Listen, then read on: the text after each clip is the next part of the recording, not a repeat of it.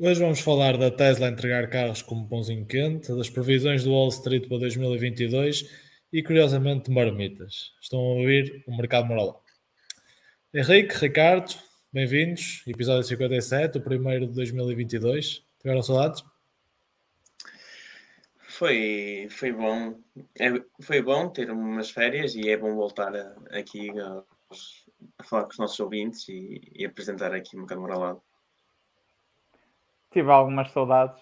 Uh, confesso que agora nesta, nestes últimos dias uh, estava, não sei se vocês sentiram mesmo, mas, mas eu senti muita vontade quando terminasse, porque o ano 2021, pelo menos para mim, acho que aqui para a nossa carteira não foi exatamente aquilo que esperávamos, não é?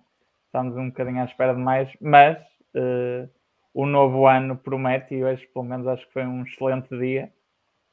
Um, aqui para a nossa carteira, pelo menos para as minhas ações que tenho na carteira, foi um excelente dia. Um, por isso, confiança renovada e, e, esperemos que este ano seja aqui o ano do, do mercado moralado em termos de rentabilidade, mas também em termos de crescimento aqui do projeto na nossa comunidade do YouTube, também, também será muito importante, mas, mas não acho que estou confiante para este novo ano, nós estamos aí boas apostas foram os patinhos feios em 2021, mas que acho que vão ser os, os, as ações gloriosas em 2022, pelo menos é isso que, que acredito. Vamos ver se não estou errado. YouTube e também podcast, cara. Não podemos esquecer que nós exatamente, somos um exatamente, podcast. Exatamente, muito bem lembrado. Não, estou cá para isso, o moderador está cá para isso. Uh, bem, eh, quem nos vê no YouTube uh, percebe que eu estou a fazer isto no sofá. Já pedi desculpa por esta falta de profissionalismo, mas uh, a situação assim o obrigou hoje. E tenho a dizer que é bastante confortável, portanto estou a pensar no futuro uh, passar a, a, fazer isto via sofá, porque isto está-se bem aqui. contudo, coisa, estas coisas à parte da vida, diria para passarmos ao segmento da adivinha. O que é que acham? Parece-me bem. Parece-vos bem? A ver se acertamos hoje. Se mudamos Vamos ver um a primeira adivinha de 2022 uh, como é que isto vai correr. Eu tenho, primeiro tudo, tenho que vos dizer que um, eu hoje estava a pensar mudar um bocadinho o contexto da adivinha. Uh, ano novo, não ia usar o número 57, pessoas que nasceram em 57 ou coisas que aconteceram em 57, mas quando vi que este homem nasceu em 1957, eu admito que tive que o usar e, e, uh, prometo que para a semana mudo, para a semana trago uma adivinha diferente, mas hoje vai ser um nascimento outra vez. E então, vamos começar então a adivinha. Eh, este homem eh, pode-se dizer que é uma família de dinheiro antigo e consta-se que a sua família enriqueceu eh, de forma algo obscura com a Segunda Guerra Mundial e a venda de, de um metal aos países em guerra. Este homem é português, atenção, eu não sei se já tinha referido. E passados muitos anos, ele não quis dormir à sombra do seu avô, da fortuna do seu avô, que entretanto passou para a sua mãe, e foi um verdadeiro inovador ao criar uma, uma forma nova de enriquecer, uh, muito vista em países no estrangeiro, mas que em Portugal nunca se tinha visto, pelo menos daquela maneira. E com esse toque de Midas, uh, ele conseguiu ter imobiliário em Paris, uh, contratos com empresas de construção, contratos com empresas de, de, computadores e outros gadgets tecnológicos, sendo quase um Jorge Mendes ali a, a fazer, digamos, transações negociais. E eu estou a falar de. José Sócrates. Era muito fácil, mas eu não resisti. não resisti a contar esta história. Esta, não sabia a parte do metal, mas. Quando então não sabias que, ele, que ele disse ao juiz que. que ah, pois foi, pois foi, pois foi. Foi tudo Wolframia. Tens razão, tens razão, tens razão. Foi a, a é armar alemães que o Sócrates ficou rico. É verdade, é verdade. Não, eu, quando, quando falaste em metal, eu estava a pensar em indústria mesmo metalúrgica. Mano, então... Uh, e uh, pronto, mas depois começaste a falar do resto, fez-me sentir na minha cabeça, até pela data, por isso. Sim, esta Mano, eu não estava a ver. Eu não estava a ver, por acaso. Não, quando eu disse imóvel, eu ia dizer imóvel em França, mas depois disse Paris. Em Paris, essa, essa esquece. Essa é. foi, a, foi a 10. Foi a machadada final. Essa parte, sim, essa parte já tinha. Mas o resto. Pronto, agora é fazer figas, que o seu Sócrates diga mal de nós no JN, que é para o nosso projeto crescer bastante. Naqueles, naqueles artigos que ele faz. Ah, pá, acho que não, mas pronto, fica sempre a esperança. É mandar uma mensagem privada com este vídeo, a ver se ele se, ele se irrita um bocadinho. Eu diria que quem está a ver este vídeo devia mandar uh, em massa o, o link aos da Sócrates. Eu acho que sim. No Twitter e não sei o quê. Só mesmo, só mesmo naquela. Aquele homem não deve ter muito o que fazer também. Mas bem, malta, vamos passar então ao segmento carteira. Primeiro segmento carteira desta semana. Uh, eu queria começar por. Uh, pá, não vou pedir um minuto de silêncio, porque isto é um podcast. Se fizermos um minuto de silêncio, vai ficar muito estranho. Uh, mas a notícia é triste. Infelizmente, um Volt face durante a tarde hoje empurrou-me para o segundo lugar da nossa carteira, com a HP a perder ali algum vapor ao longo do dia e, e deixa de ser o rei do mercado moralado. Mas prometo a todos lá em casa que, que irei voltar a lutar por, uh, por estar onde merece, acima de tudo. Uh, contudo, antes de dar a palavra ao Ricardo, eu gostaria de, de falar sobre aqui o elefante na, na, sala, que é a verdade é que nós somos copiados, não é, malta? O que é que vocês têm a dizer sobre isto? É verdade. Bastante, bastante contente sobre isso. Acho que é algo inédito. E acho que temos aqui um voto de confiança por parte de um ouvinte que se nos copiar no entorno, na plataforma do entorno, e acho que temos aqui um desafio e, e temos algum cash, temos um, um ano, Henrique, um uh, ano pela não ouvimos o que dissemos, Henrique. Faz a mas também não ouvi. Foi, uh, foi ali uh, abaixo.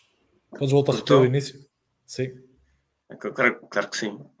Acho que estou bastante lisonjeado e acho que é uma grande responsabilidade para nós. Um, o facto de um ouvinte nos dar esse voto de confiança é bastante importante para nós, eh, é, um, é uma motivação para nós e acho que também é uma responsabilidade bastante grande e importante. E temos um, um 2022 pela frente para, para, para retribuir esse voto de confiança e temos bastante dinheiro em carteira que temos que aplicar aplicar bem para que este ano seja espetacular. Sim, ia dizer que quem nos copiou uh, seguiu aquela velha, velha, lógica de buy the dip, ou seja, quando nós estávamos ali num, num momento de queda, aproveitou para nos copiar, acho que fez bem, há que seguir essa máxima do buy the dip, portanto, se a nossa carteira estava num momento de menor fulgor, acho que foi uma boa altura para, para copiar, uh, e pelo menos eu pessoalmente acho que há aqui algumas ações que têm aqui bastante potencial, vamos ver se 2022 vai ser a confirmação desse potencial ou não. Por isso, eh, pessoalmente, acho que sem querer dar uma recomendação de investimento, não estamos cá para isso, obviamente. Um, não é nossa função, mas dando a, dando a minha opinião, a nossa opinião, acho que uh, copiar a carteira do mercado uh, acho que pode ser interessante, porque temos aqui algumas ações que claramente tiveram um ano 2021 menos positivo e que têm fundamentos e potenciais uh, muito interessantes. Para dar algum contexto a quem possa não estar a, perceber, uh, durante esta semana, uh, por acaso fui ver a carteira do Mercado Moralado e, e apareceu lá que tínhamos um copiador. E, e, fiquei, bastante, fiquei bastante impressionado. Primeiro perguntei se não era o Ricardo ou o Henrique que tinham copiado a carteira. E depois percebemos que de facto não fazemos ideia quem é que, quem é que copiou a carteira. Mas é, como vocês disseram, é um grande voto de confiança e, uh, e podem ser um, um, grande voto de confiança. Pá, se foi engano, que eu ainda não tenho a certeza que a pessoa não se enganou, pá, nós devolvemos o dinheiro. Deixam à vontade para pedir, para pedir o dinheiro de volta, porque não estamos aqui para, também para enganar ninguém. Se foi engano, pode ser que tenha uma boa rentabilidade, há mesmo, não é? Vamos ver. É, vai ser daquelas histórias que. Olha, investi no, no mercado monolado em 2022 e agora sou milionário. 200 balas em 2022 e pronto, agora sou milionário. É muito bom sinal para nós. Ah, para nós, caralho. Nós também, é. nós também estaríamos. Era espetacular. Mas pronto, no geral é isso. Uh, para quem não conhece, uh, podem uh, seguir as nossas movimentações na YouTube, que está aqui a passar no ecrã. Não pedimos a ninguém para copiar, mas podem sempre tirar ideias para, para os vossos investimentos. Sendo assim, Ricardo, queres passar então a, a falar aí das tuas meninas desta semana? Sim, vou começar. aqui acabou não é exatamente a última semana, é as duas últimas duas semanas, tivemos férias na, na semana passada, aqui para quem nos acompanha. Um, no, no, geral, as minhas ações acabaram por ter aqui alguma recuperação. sem grandes notícias, a maioria delas, mas já vou aqui falar individualmente cada uma então. A SolarEdge, face ao último podcast que fizemos no passado dia 20 de dezembro, se não estou em erro, acabou por ter aqui uma, uma subida interessante, cerca de 9,3%.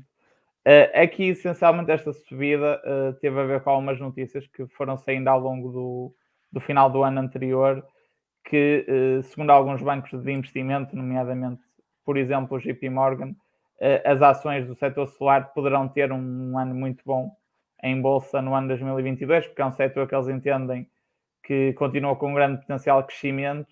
Não teve um 2021 assim fabuloso em termos de rentabilidade.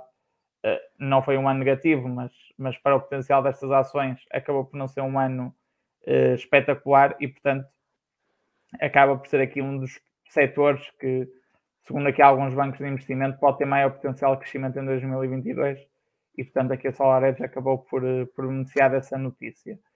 Um, aqui a, a, subida deu-se essencialmente em um, dois dias, na, no final do ano passado, depois acabou por andar ali numa banda mais ou menos estável de, de valor. Uh, depois, uh, falando aqui da, da, minha ação que está em segundo lugar, segundo lugar no meu ranking, não do ranking do, do mercado, a Salesforce. A Salesforce acabou por não ter aqui grandes novidades nestas duas últimas semanas. Uh, teve aqui uma subida de 3,3%, portanto, aqui relativamente residual, uh, mas também sem grandes novidades. Uh, depois, o PayPal acabou por ter uma performance positiva, com uma subida de 6,7%. Aqui, boa parte desta subida ocorreu hoje, com a notícia de um upgrade um, de um analista, no caso da BMO, que aumentou a sua recomendação para outperform da, das ações do PayPal e, para além disso, também eh, colocou o price target da ação em 224 dólares, o que dá aqui um potencial valorização na casa dos eh, 20% eh, para a ação. Ainda assim, é uma revisão em baixa eh, do price target face à revisão anterior, mas aqui o aumento do, da recomendação acabou por ser bem vista pelo mercado e fez com que a ação tivesse uma subida mais significativa. Finalmente, o patinho feio aqui do, do mercado marolado, a Alibaba, curiosamente nestas duas últimas semanas acabou por ter aqui uma pequena recuperação de 4,7%, o que face às quedas que esta ação tem tido acaba por não ser nada de, especial, porque sem dúvida o ano 2021 foi um ano negro para a Alibaba. Uh, aqui houve algumas notícias nas duas últimas semanas. Uma, aqui uma notícia negativa que afetou bastante a cotação da ação, que, teve a ver com a suspensão de uma parceria que a Alibaba tinha com, com um ministério chinês na área da, da cloud. Aqui, alegadamente, uma falha de segurança que a Alibaba tardou em detectar e, portanto, o, este Ministério acabou por, por cancelar, por suspender este con contrato com a área da cloud da Alibaba. Portanto, aqui no fundo é, mais um pouco de combustível para, para a fogueira, para a guerra entre o governo chinês e a Alibaba. Uh, depois aqui uh, uma notícia, esta positiva, em que a Alibaba basicamente prevê expandir a sua rede grossista no negócio da Freship, que é um negócio de supermercados que eles têm na China. Portanto, estão aqui a, a prever a abertura de novas lojas a curto prazo, o que acaba por ser aqui uma notícia positiva. Depois também no, no final do ano passado surgiu aqui algumas notícias de que a Alibaba estaria a ponderar vender uma participação de 30% que tem na Weibo, que basicamente é uma rede social chinesa muito semelhante ao Twitter.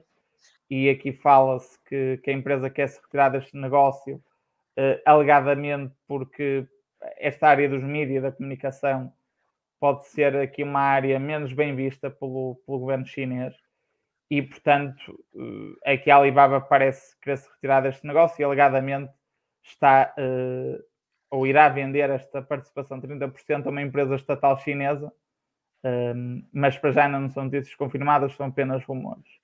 Uh, depois, aqui uma notícia também um pouco já habitual nos últimos tempos, teve a ver com a questão da que tem a ver aqui com a questão da regulação e com a intenção da China de delimitar num, num, num futuro próximo os IPOs em, em, em bolsas estrangeiras e aqui seguiu foi aprovada aqui uma legislação para controlar uh, o investimento estrangeiro uh, em empresas chinesas, nomeadamente com limitações em termos de detenção de capital por, por estrangeiros, aqui para um limite máximo de 30%, e para além disso também, em alguns setores, será impedido que investidores individuais possam ter uma participação superior a 10%.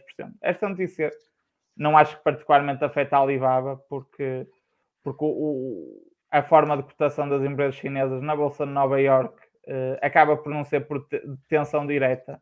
Uh, estes investidores apenas detêm uma participação numa empresa das Ilhas Caimão e aparentemente não há aqui nenhuma notícia de que o governo chinês queira impedir ou até modificar a forma como estas empresas se, se, se cotam na, na Bolsa de Nova York, portanto aqui não, ou seja, não é aqui um ataque à estrutura do Variable Interest Entities, que, que é utilizado pelas empresas chinesas para se cotar na, na Bolsa de Nova York, não parece um ataque direto, portanto também diria que, que a Alibaba não sairá aqui eh, prejudicada uh, por esta questão. Pronto, as questões da, do, do, do delisting, da possibilidade de delisting, uh, acaba por ser mais, não tanto pelo lado chinês, pelo menos para já, mas mais pela eventual regulação e pelo, eventual aumento de exigência por parte de, do regulador norte-americano, da SEC, uh, em termos de divulgações que podem ser a, a vir exigidas em empresas chinesas.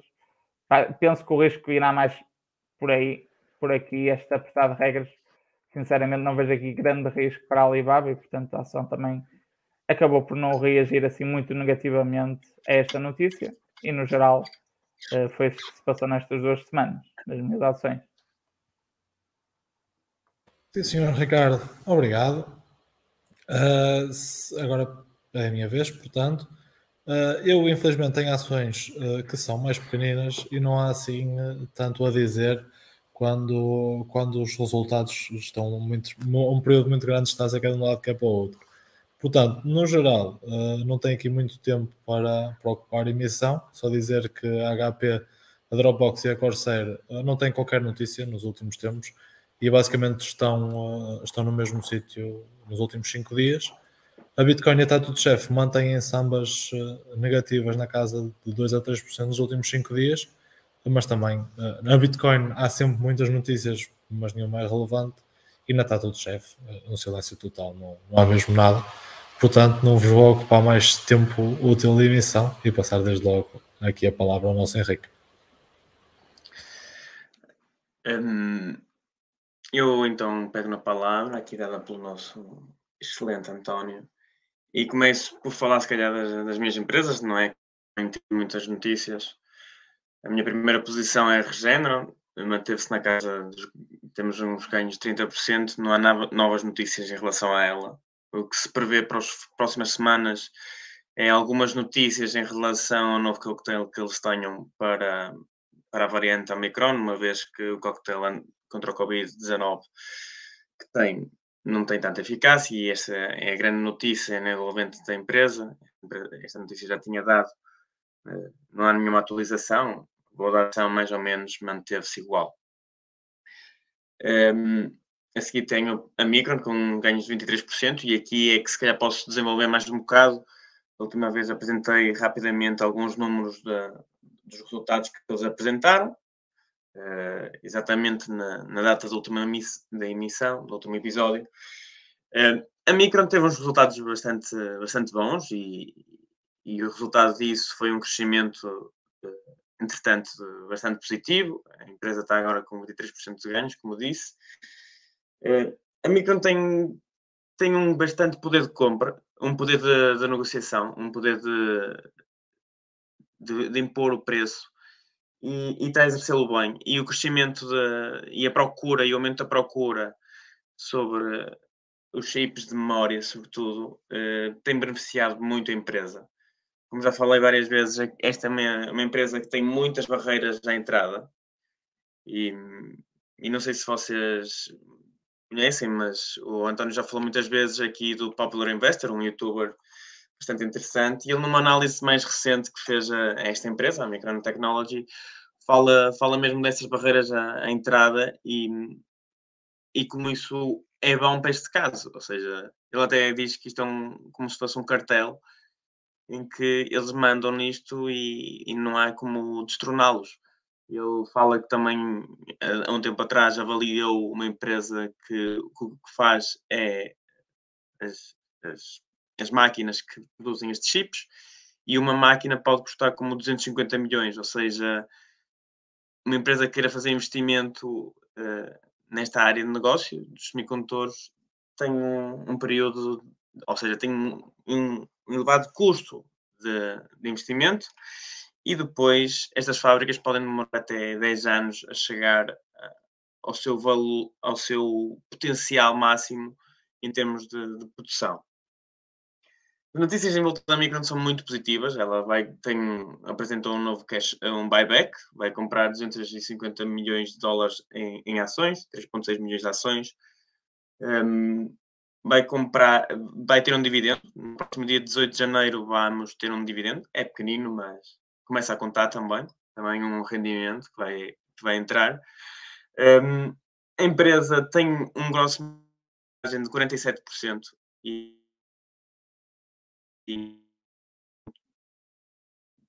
não sei se a minha emissão caiu, mas com o poder de. Confirma se a tua emissão caiu. É, tivemos aí uns segundos sem ouvir. Sim. Ok. Sabem dizer é que eu parei? Mais ou menos na parte do dividendo. Estás a dizer que o dividendo era pequenino, okay. mas é. Isso é bastante positivo.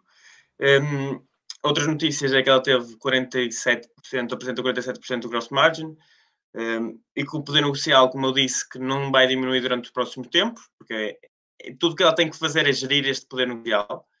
E, e, sendo ela uma empresa que gera grande parte do mercado, com um mercado em, em que a procura aumenta, eles têm tudo, uh, todos os fatores que beneficiam uh, este, este controle por parte deles do, da, deste poder negocial. Uh, ou seja, a empresa está cheia de cash, um, e, e, tem projetos de investimento em RD e tudo.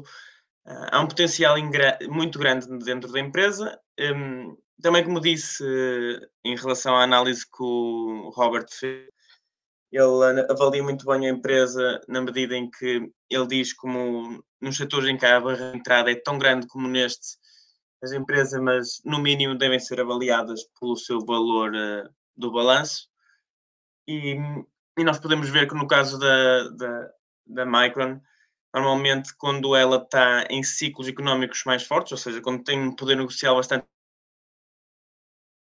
ser negociada em 2.5 vezes ou 3 vezes o, o book value, ou seja, vemos aqui que ainda há uma margem de crescimento, sendo que, se não me engano, ela está quase nos dois, nas duas vezes o, o book value, ainda não está lá próximo ano o book value vai para os 53 mil milhões e ela está avaliada em 90 mil, se não me engano. Ou estes números uh, são mais ou menos. Acho que é mais ou menos esses números. Tinha aqui, mas fechei essa, essa janela. Ou seja, temos aqui ainda um, um pequeno crescimento que se pode, que se pode esperar durante este ano.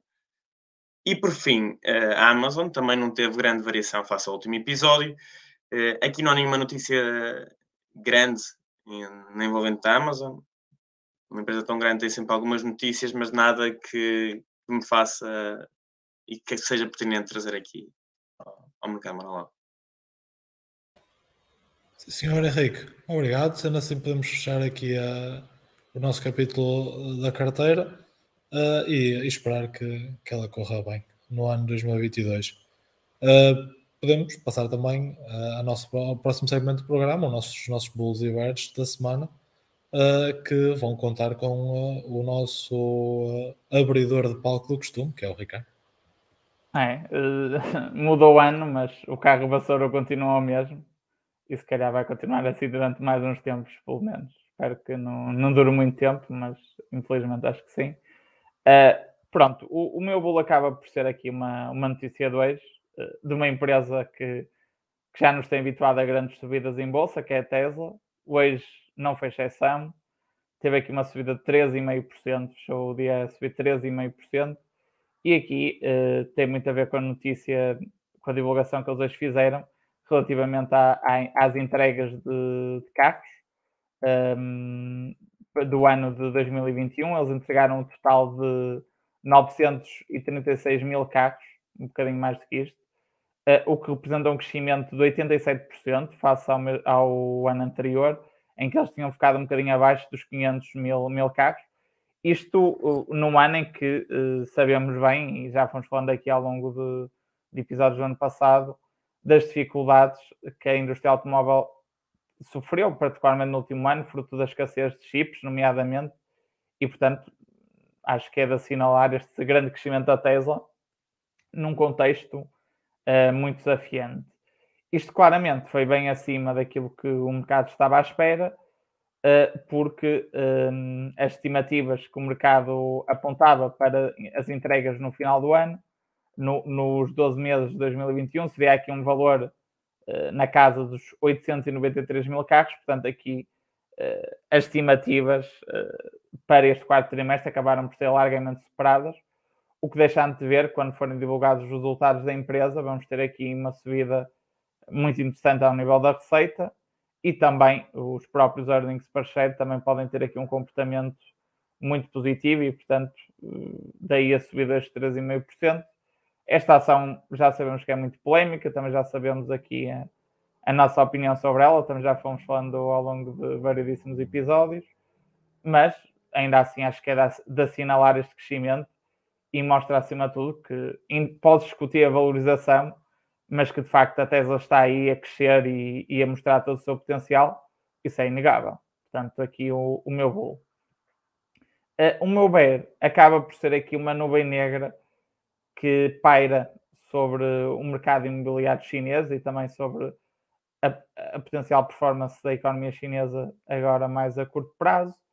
A Evergrande voltou a suspender a sua operação na, na Bolsa de Hong Kong, sem dar aqui grandes motivos e justificações para isso, mas de facto isto aqui serve para alertar para um risco que já nós fomos falando no ano, no ano passado, uh, com a questão da, um, portanto, aqui dá uma instabilidade no mercado imobiliário chinês e com, possibilidade, com a possibilidade do, do rebentar de uma bolha, portanto, aqui, um, por mais furiados que, que se faça e por mais que a própria Evergrande tente dizer que está tudo bem, está tudo aí num bom caminho, a verdade é que esta empresa uh, continua com muitas dificuldades e, não vamos, e vamos ver se durante o ano 2022 não poderá haver aqui uma queda, com todas as consequências que isso teria, particularmente para o mercado chinês, que em termos de performance de bolsa, já no ano passado também acabou por ter uma performance negativa uh, claramente desalinhado com aquilo que foi a tendência ao nível dos mercados mundiais, particularmente na Bolsa Norte-Americana.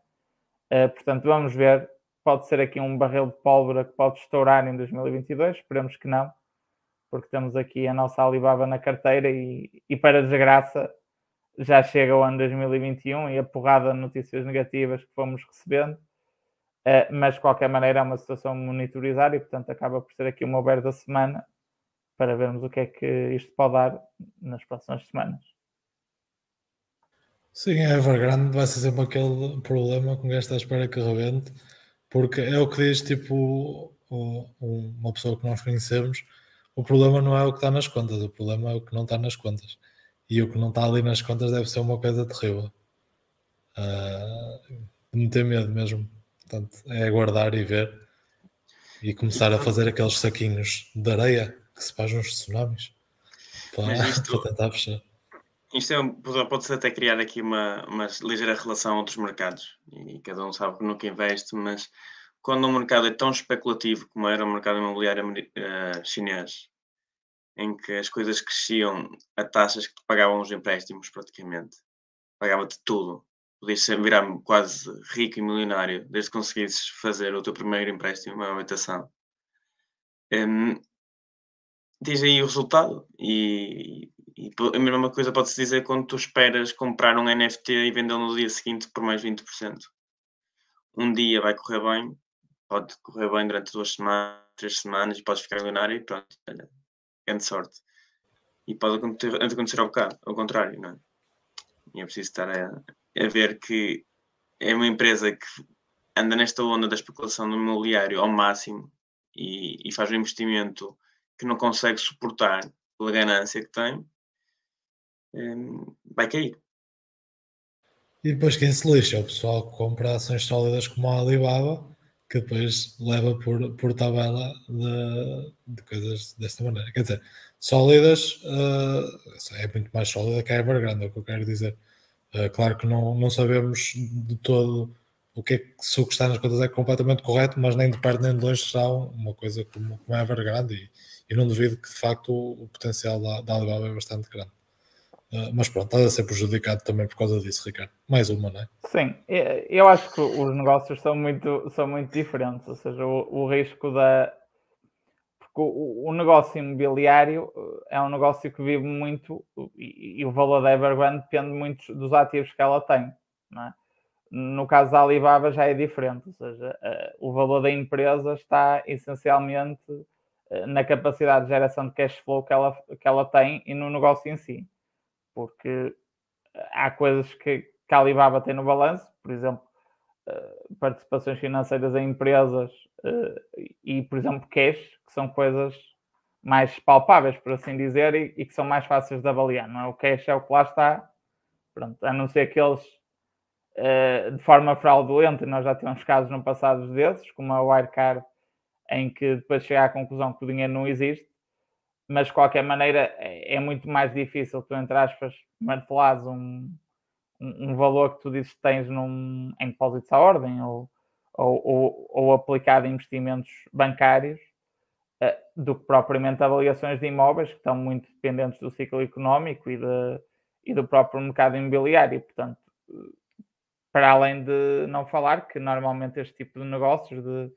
de empresas imobiliárias têm uma elevada alavancagem muita exposição à dívida, eh, que não é o caso da Alibaba. Agora, claro que a Alibaba eh, pode levar por tabela para o efeito pânico e, eh, e, e porque isso eventualmente e muito provavelmente pode gerar aqui um momento de, de retirada e de menor exposição dos, dos principais fundos de investimento ao mercado chinês como um todo e isso afetar a Alibaba. Mas, mas acho que lá está. Se isso acontecesse, acho que seriam sempre ondas de curto prazo mas pronto, é, do ponto de vista psicológico, é sempre negativo, porque já foi um ano mau 2021 para a Alibaba, e, portanto, um, ter aqui um ano 2022 também é complicado, também seria mau, mas obviamente que nós, como investidores de longo prazo, temos de estar preparados para estas coisas e eventualmente pode acontecer, mas, mas vamos ver. Sim, estava mais a falar do, do risco de, de, contágio, sem dúvida, porque uma coisa não tem nada a ver com, com a outra. Exatamente. E, um, e pronto, sendo assim, acredito que eu sou o próximo na lista, não é? Uh, portanto, vou, vou pegar aqui nos, nos meus temas. Um, vou começar pelo meu, uh, pelo meu bolo da semana. O meu bolo da semana é a Tupperware. Uh, não é uma empresa assim muito falada, mas foi uma ideia de investimento que, primeiro, em primeiro lugar, ouvi no, no canal do Robert, que é um tipo que eu gosto sempre de ouvir falar e depois gosto de ver as empresas, etc. E a verdade é esta, malta. Eu comprei Tupperware, uh, não foi os, os, os, os recepciantes, como diz a, aquela senhora que entrou na Casa dos Segredos, uh, mas comprei umas ações da empresa. E, uh, opá, e antes que comecem a gritar comigo, eu quero dizer que é só 1% de portfólio, pode ir até 2,5%, mas é uma posição que eu achei que estava ali com, uh, com um valor engraçado e adquiri eh, meia dúzia de ações para obrigar a estudar um bocado a coisa e tenho que admitir que, que não desgostei. Uh, queria começar por apresentar as coisas menos boas. Uh, a primeira uh, é que, de facto, o balanço é um bocado fraquinho. Tem, tem uma net debt de, na casa dos 500 milhões de dólares e tem uma, uma equity negativa.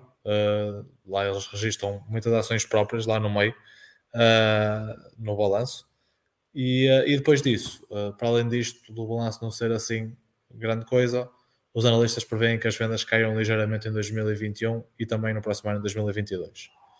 E, uh, e pronto, agora aumenta as questões que eu sou maluco, estou maluco da cabeça, então tenho que contradizer com alguns pontos positivos, que é, de facto, temos aqui, vamos ter um EBITDA em 2021 que basicamente está, está fechado e 2022 na casa dos 200 milhões de dólares uh, o que dá um net debt uh, em relação ao, uh, ao EBITDA relativamente tranquilo, na casa de 1 ponto qualquer coisa por cento.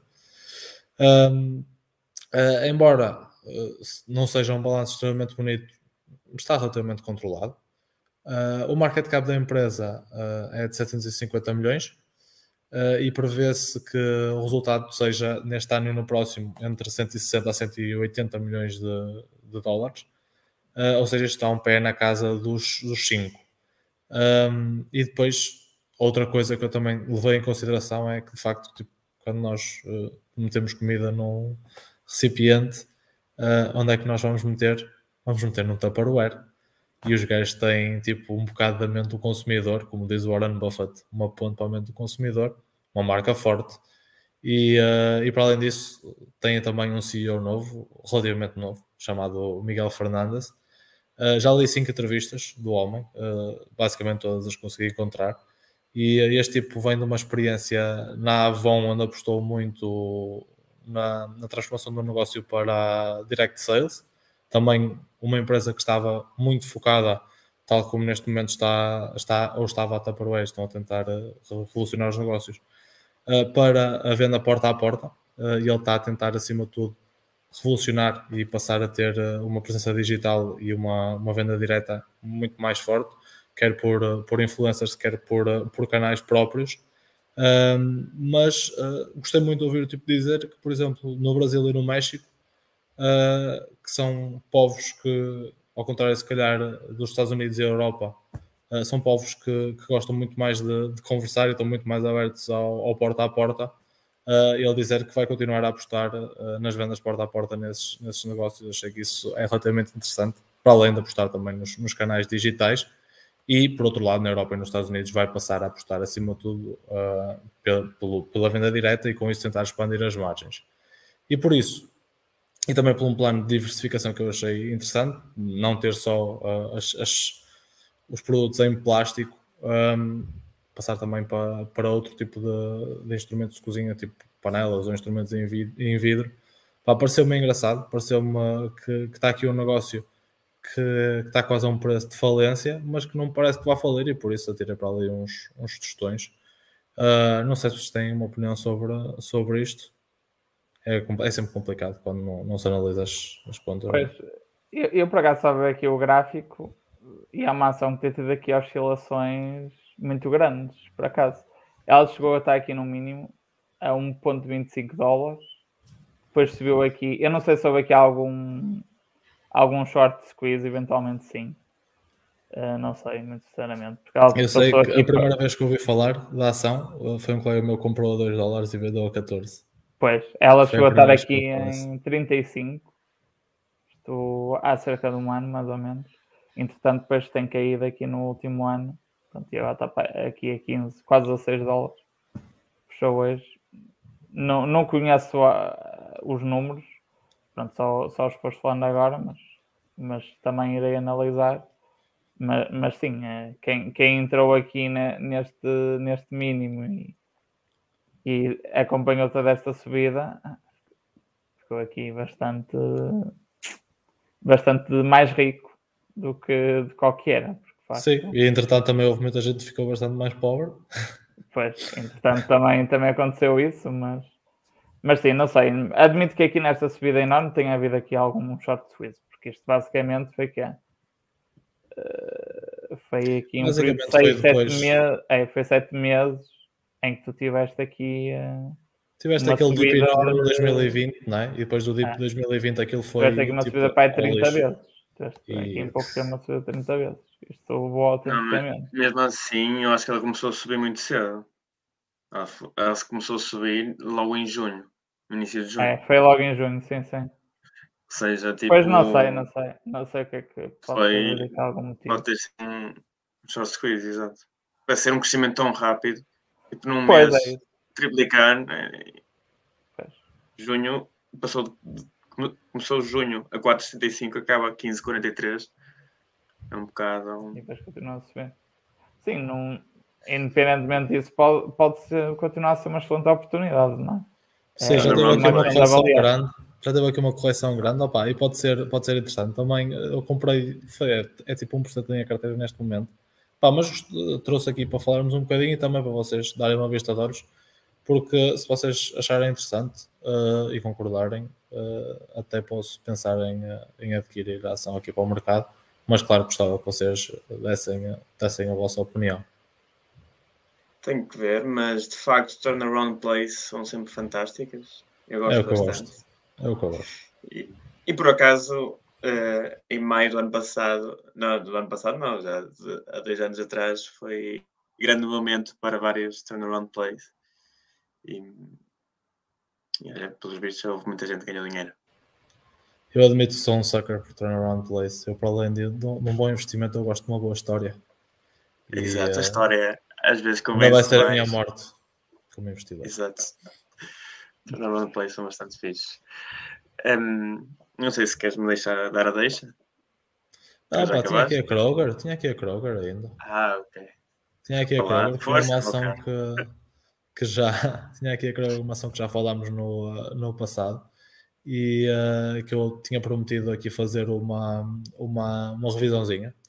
Uh, e para começar, uh, queria começar pelo balanço também, como comecei com o Tupperware. a Kroger, à primeira vista, para, pode parecer ter um balanço mais pesado do que na verdade tem. Uh, tem aqui uma dívida de 20 mil milhões, mas na verdade, quando, quando fazemos o breakdown desta dívida, conseguimos perceber que 7 milhões são leasings operacionais, ou seja, não são dívida, não são dívida pura, uh, mas mesmo assim, uh, se contarmos isto como dívida, temos aqui um net debt na casa dos 18 mil milhões de dólares. temos e depois também o net debt sobre o EBITDA um pouco acima dos três. Não é nada do outro mundo, não é uma situação de sonho, mas também não é nada do outro mundo, especialmente, especialmente quando vemos uma, uma empresa bastante sólida como a Kroger. Não é preocupante, é um bocadinho quase, eu vejo isto um bocado como a Sonai também, que tem ali um net debt sobre EBITDA na casa um bocadinho acima dos três, mas são empresas relativamente com, relativamente sólidas, com um modelo de negócios relativamente sólido, e por isso não é algo que me preocupa muito. Um, depois, uh, também uh, conseguimos ver que o crescimento nos próximos anos vai ser residual, na casa dos 3,5% e 1,5% em 2022 e 2023, respectivamente. Uh, e não vamos, não é esperada pela parte dos analistas um, uma expansão de margem. E se no caso da, da Tupperware eu até posso achar que os analistas podem estar enganados e se calhar podemos ver ali uh, uma, uma expansão de margem uh, por causa da tal alteração do negócio, a parte de passar para, para, vendas diretas, etc. Aqui na Kroger, eu acho que essa expansão de margem é, é muito mais complicada de acontecer devido à natureza do negócio, que é um retalhista, uh, como por exemplo temos a Sonai aqui em Portugal, um retalhista que tem continentes, etc., por aí fora.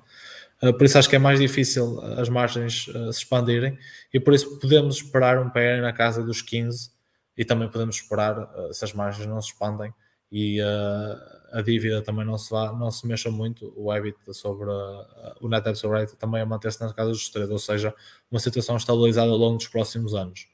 Um, depois, acima de tudo, neste tipo de negócios, temos que olhar para o dividendo.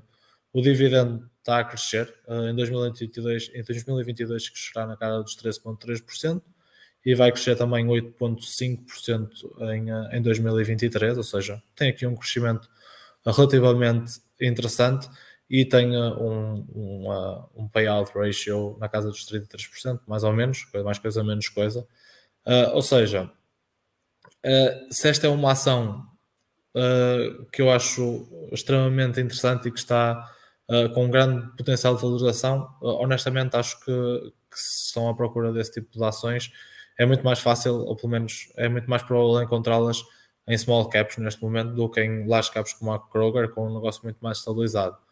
Uh, mas se procurarem um dividendo, uma empresa com dividendo, um dividendo crescendo nos próximos tempos e algo que possa dar alguma estabilidade à carteira, uh, pá, pode ser, pode ser uma, uma ação interessante.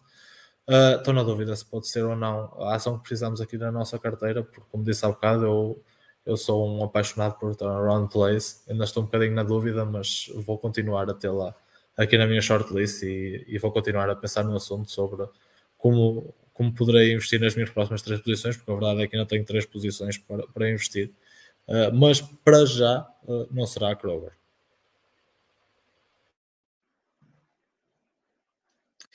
Um, Não sei se queres mudar a deixa, António.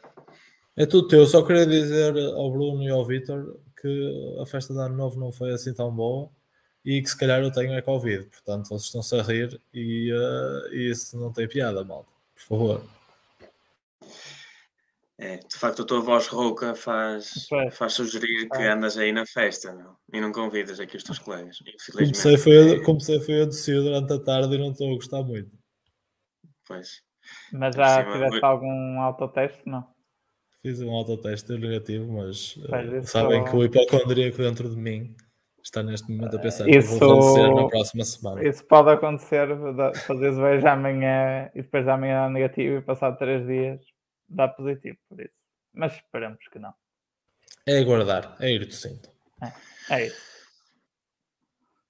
Um, então, agora sim, um, aproveitar aqui para um, falar de, de, uma, de uma funcionalidade da Toro que é partilhar posts e partilhamos aqui. E a minha missão, não foi? Sim, sim, caiu, caiu um bocadinho. Eu pelo menos deixei-te ouvir aí uns 4, 5 segundos. Pronto, acho que vamos ter que shortar a, a nós. De facto, isto é. Tá, tá Eu já disse isso no chat. Está tá ridículo esta internet. Quase que nem consegui trabalhar de manhã. Vamos lá ver como é que isto funciona agora. Um, há uma funcionalidade aqui da Heitor, é poder fazermos, fazer posts, como se fosse uma rede social. Partilhamos aqui os, os episódios do canal e também partilhei agora um link da Bloomberg para uma notícia que acho que é bastante interessante. Se vocês acham que têm direito, se não tiverem conta, acho que têm direito a uma notícia grátis, pelo menos por, por mês. Uh, e acho bastante interessante para vocês depois analisarem, onde podem ver tipo perspectivas para o próximo ano dos grandes investidores, grandes fundos, grandes bancos. Podem selecionar o banco que vocês quiserem, podem selecionar qualquer tema, desde Europa, um, inflação, sendo um dos principais temas este ano, a inflação, é pode-se ver aqui as trends e o que é que os bancos estão a pensar, tanto como o dólar, como o mercado americano, sobre a China, sobre tudo. Acho que pode ser aqui bastante interessante. Tem aqui um, uma coleção de várias opiniões dos diversos bancos. Um, eu também venho falar uh, do que eu acho que vai acontecer em 2022, uh, também de umas notícias que li no The Economist, vou falar de quatro trends. A primeira trend é, é a guerra entre a China e os Estados Unidos. Um, esta guerra espera no, no, próximo ano ter uh, atualizações, este, no próximo ano, este ano, uh, ter atualizações bastante interessantes. Vamos ter uh, eleições para o Senado americano, onde se Os chineses estão a atacar, Henrique. É, já se atacar neste momento. Os chineses, os chineses estão a cortar o pio. Falou em China. É. Só podemos, falar, só podemos, falar, de China duas vezes no programa, pá. A, a partir da terceira, isto. Os gajos deitam-nos abaixo, meu. Ele bem tenta. Vou-lhe cortar o microfone porque está a dar cabo aqui do som. Mas pronto, opá, podemos ficar aqui a acusar com o Henrique até ele conseguir voltar. O que é que achas, Ricardo? Eu acho que é uma excelente ideia. Olha, parece que está a voltar. Os chineses. Não pode falar em China. Não, não pode okay. então, Estados Unidos. Diz tipo Império do Oriente. Exato, Império do Oriente. Eh, então, vou falar aqui da trend do Império do Oriente contra os Estados Unidos. Eh, como estava a falar, os Estados Unidos vai ter eleições no próximo ano para o Senado. Eh, espera-se que a força do Biden diminua, os democratas percam aqui alguma representatividade e isto pode trazer alguma instabilidade política e prejudicar aqui algumas, de alguma forma, eh, a democracia eh, nos Estados Unidos. A China, por outro lado, também vai a eleições, mas como é óbvio, nós já sabemos o resultado. Ehm, por outro lado, temos aqui eh, este período de instabilidade estamos a ver da Evergrande e também de alguma instabilidade desta guerra e este conflito com os Estados Unidos pode trazer uh, alguma instabilidade também por contágio, como já falámos, para, para outros setores, sem ser o mercado imobiliário chinês. No entanto, também que seria, eh, também já vi eh, perspectivas bastante positivas para o próximo ano, onde se espera que esta instabilidade eh, envolvente algumas empresas se solucione. e também essa é a nossa expectativa em relação à Alibaba. Um, outra trend que quero falar vai ser uh, do mercado de trabalho. Espera-se muito que o regresso ao trabalho, sobretudo nas grandes empresas, uh, seja num regime híbrido ou, e que teletrabalho venha para ficar e para se consolidar no próximo ano. Empresas como tem aqui o Ricardo, a Salesforce, são empresas bastante interessantes né, neste sentido. Um, vimos há pouco tempo atrás, até esta semana, assim, uma notícia de Goldman Sachs estava a tentar uh, regressar parte dos escritórios e pessoa presencial e teve que um, voltar atrás nesta decisão por culpa de, de alguns contários que teve. Uh, podemos ver que isto, o Covid ainda vai forçar mais esta trend, mas já próprios trabalhadores exigem isto aos empregadores e é uma trend que vamos verificar durante o próximo ano a consolidar-se. Outra trend que, que, se espera muito e continua também agora dos final de 2022 é o metaverse.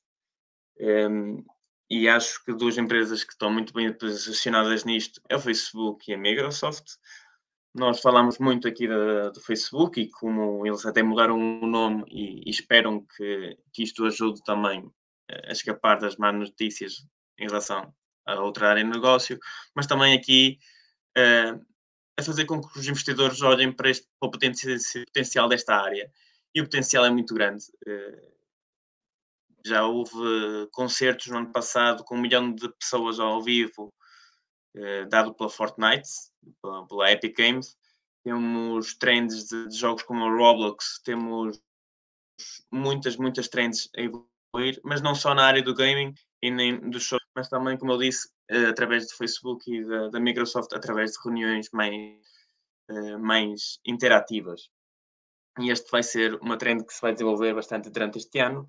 E por fim, outra trend é a corrida ao espaço. No final do, também no final do ano passado, vimos que as três grandes empresas, Space Origin, um, eh, um, é do Jeff Bezos, e um, a SpaceX, uh, conseguiram levar um, um par de marmães lá acima, ao, ao espaço. Mas este ano vai-se consolidar uh, estas, estes negócios, estas empresas vão começar a fazer isto regularmente e, e isto vai financiar também muitos outros projetos das mesmas empresas e outras empresas esperam, esperam ter uh, bastante sucesso durante o próximo ano.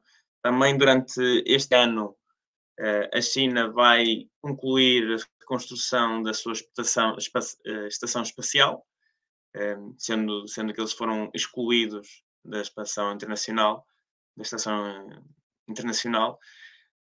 a estação internacional vai ser, vai estar em fim de vida, seja, também outro potencial para estas empresas uh, é, é, a construção da nova Estação Espacial Internacional. Seja, o espaço vai ser uh, um bom tema durante 2022. Vai sim, senhor. Eu, por acaso, uh, opa, Henrique, antes de mais, uh, fazes muito bem esta coisa de falar de e assim e trazer este tipo de coisas. Parabéns. Uh, em segundo lugar, queria fazer-vos duas perguntas sobre as trends que falaste. E a primeira é se acham uh, que no futuro, no futuro relativamente próximo, digamos, 5 a 10 anos, os smartphones vão ser substituídos por uh, os óculos de realidade virtual. Uh, se acham isso ou não? E há cada vez, cada vez mais me começo a questionar se isso irá acontecer e se, e se o, o Mark Zuckerberg está a investir tanto nisto por achar que, que isto vai ser tipo o próximo iPhone, ou seja, tipo a próxima coisa que vai revolucionar as, os padrões de compra das pessoas. Uh, acredito que é um bocado por isso que ele está a fazer, fazer isso. E outra coisa que ao longo da última semana uh, eu li e me fez acreditar que possa ser possível é o facto de, neste momento, a Apple e o Facebook, a Meta, estarem numa guerra de salários uh, fortíssima para contratar engenheiros para, para esta área. não sei se vocês leram, mas a Apple está neste momento a dar bónus extra em ações, ou seja, obrigam a pessoa a ficar uh, o período de X tempo e, e estão a oferecer até 180, uh, mil, 180 mil dólares uh, para ficarem durante este período extra do que já fazem do programa de ações normais, só para conseguir reter o talento para, este não, para eles não irem para, para o Facebook. Ou seja, neste momento há muita movimentação nesse campo e cada vez mais me começo a questionar se esta não, não será a próxima grande trend do futuro. Uh, e quem sabe se não devemos meter aqui o Facebook na nossa carteira. É, e o primeiro, acho que o metaverso vai estar muito ligado ao desenvolvimento do, do 5G. Acho que o 5G vai ser uh, muito importante uh, e vai estar quase mão dada com, com a evolução deste, deste setor. Isto porque precisas de muita velocidade, não é? Exatamente. Nós podemos ver que o 5G está no início e este, o, ano, o ano 2021 foi, foi um ano. Bah, foi o primeiro pezinho do, do 5G. As principais empresas americanas e mesmo até a portuguesa, nós, como estávamos a falar há um bocado, uh, já, fez, já deu o seu primeiro pezinho no, no 5G. No entanto, uh, a massificação de, desta, desta rede ainda está por, por, por, por se consolidar. Um, quando isto se consolidar, as velocidades são astronómicas e o potencial da internet uh, não tem. Ou seja, a capacidade da internet não vai ter limite para nós. E, e de facto, o metaverse uh, torna-se muito atrativo e, e soluções em que em que tu consegues ter uma quantidade de informação e uma experiência tão, tão nova e, diferente e completamente apelativa como é o metaverse, acho que vão, vão crescer bastante. Um, esta é uma trend que eu acho que vai, vai, vai correr muito bem. Também vi as notícias que estavas a falar da, da fuga de, de, de, pessoal especializado nesta área entre Facebook e a Apple.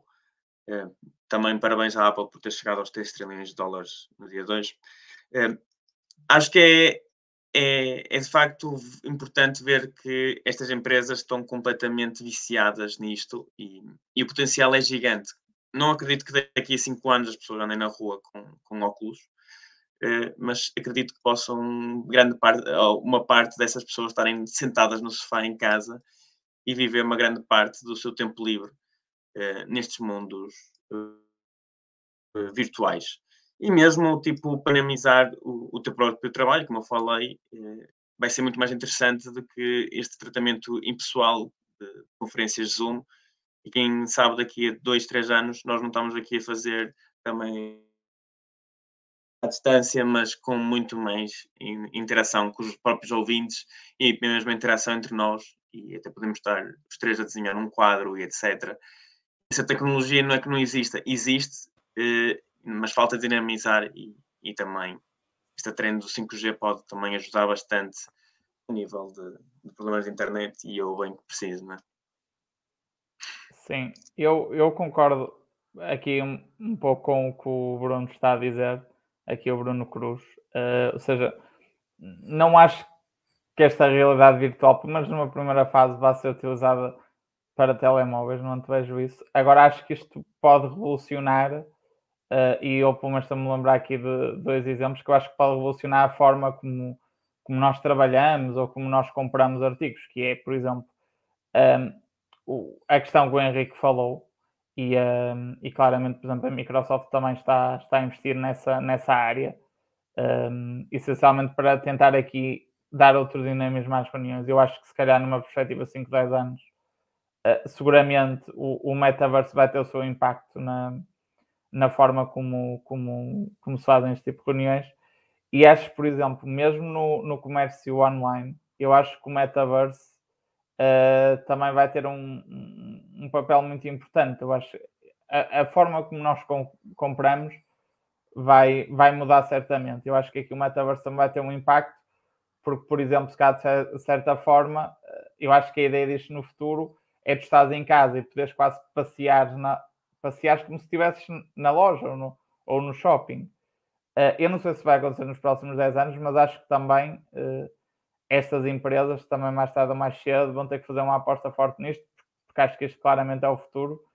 E, e se estas empresas não apostarem na, no metaverse, acho que também vão perder o comboio e, e vão se tornar uh, plataformas menos, menos interessantes para os consumidores. Quanto à questão dos telemóveis, eu para já acho que não sei se eles irão muito por, por esse caminho.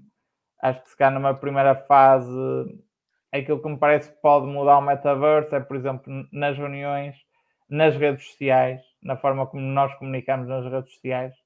Acho que isso pode, o metaverso pode ter um grande impacto e, e, e acho que o Facebook, uh, sem, sem conhecer muito o negócio da empresa a fundo e, e os seus planos, acredito que, que boa parte do, do investimento que eles estão a fazer no metaverso seja para isto, para eles também arranjarem aqui um novo dinamismo nas redes sociais que, que nós sabemos que são muito dinâmicas e, e, rapidamente podem perder o comboio, portanto, acho que pode ser por aí. Eu pessoalmente acho que pelo menos numa perspectiva há 10 anos eu veria as aplicações do metaverso mais para estas três segmentos do negócio, não tanto para os telemóveis, mas, mas posso estar enganado.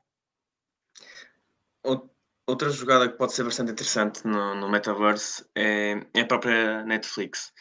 É, e também falando do que falaste, António, que era da fuga de, de conhecimento da, do Facebook e de trabalhadores, acho que o líder da, nesta área de negócio da, da Netflix, da, do metaverse, é, era um dos dirigentes do metaverse do Facebook. E, mas a, a Netflix tem uma visão também do futuro bastante diferente do que nós entendemos por filmes e séries como atualmente e esta adaptação no futuro também a Netflix está a ser pioneira e eu não sei ao certo quais são as, as soluções que eles vão apresentar, mas de facto a Netflix está, está com bons, uns bons pezinhos nesta área e, e também pode ser uma boa jogada uh, a nível do metaverse. Uh, sei que, que eles têm grandes investimentos nessa área.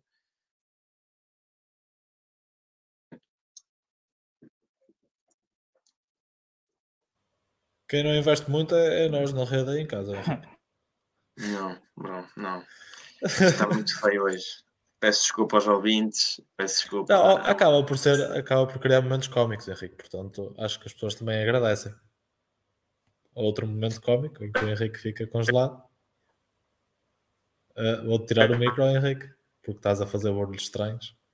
E, uh, e, pronto, no geral, no geral acho que o Henrique, o Henrique disse, disse coisas muito interessantes, porque, um, porque a Netflix, um, no geral, se te conseguir passar uma experiência altamente imersiva numa série, uh, acho que tipo, se já curtimos imenso ver uma casa de papel, imaginem, tipo, ver uma casa de papel e estar tipo, no banco.